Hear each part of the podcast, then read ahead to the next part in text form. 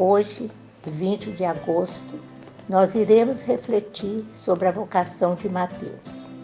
Isso mesmo, aquele Mateus, cobrador de impostos, que é chamado por Jesus.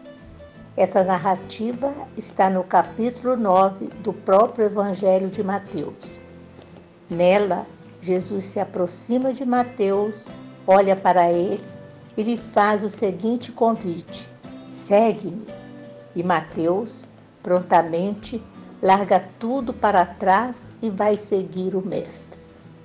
Um cobrador de impostos não era uma pessoa bem vista pela sociedade daquela época, mas, mesmo assim, é a esse homem que Jesus chama para segui-lo. Muitos se surpreendem e não entendem esse convite feito a uma pessoa que não era vista como exemplo de vida para os outros.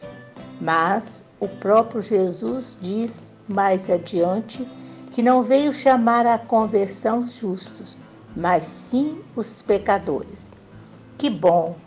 Jesus nos chama independente de nossa condição de pecadores.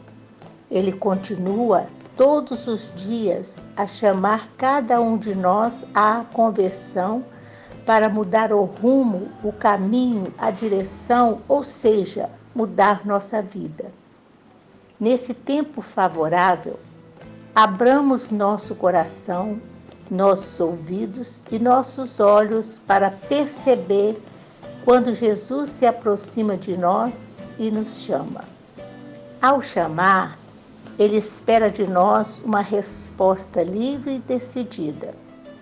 Quando percebeu o chamamento do Senhor, Mateus deixou tudo e assim ele nos deu o exemplo do despojamento, do abandono de si nas mãos de Deus, do reconhecimento de sua pobreza e da sua necessidade de Deus.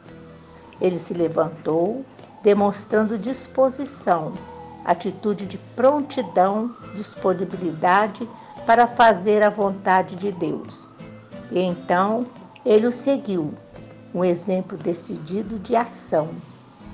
Ele se colocou a caminho no seguimento de Jesus, foi permanecer com Jesus. Como Mateus, cada um dentro de suas próprias condições é chamado por Jesus a segui-lo, mas depende de nós dar a resposta. Nós, cooperadores e cooperadoras, também somos chamados a segui-lo. Peçamos a Paulo apóstolo e a Maria, rainha dos apóstolos, que a vivência da espiritualidade paulina nos ajude a perceber esse chamado e a respondê-lo de forma despojada, seguindo fielmente o caminho de Jesus Mestre, caminho, verdade e vida.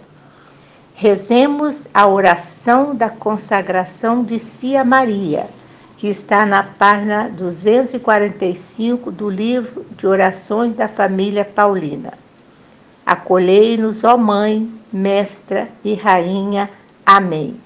Orlísia, Cooperadora Paulina, de Vitória, Espírito Santo.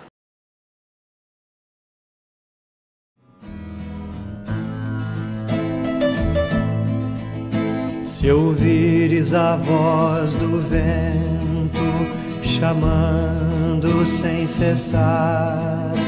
Se ouvires a voz do tempo, mandando esperar, a decisão é tua, a decisão é tua.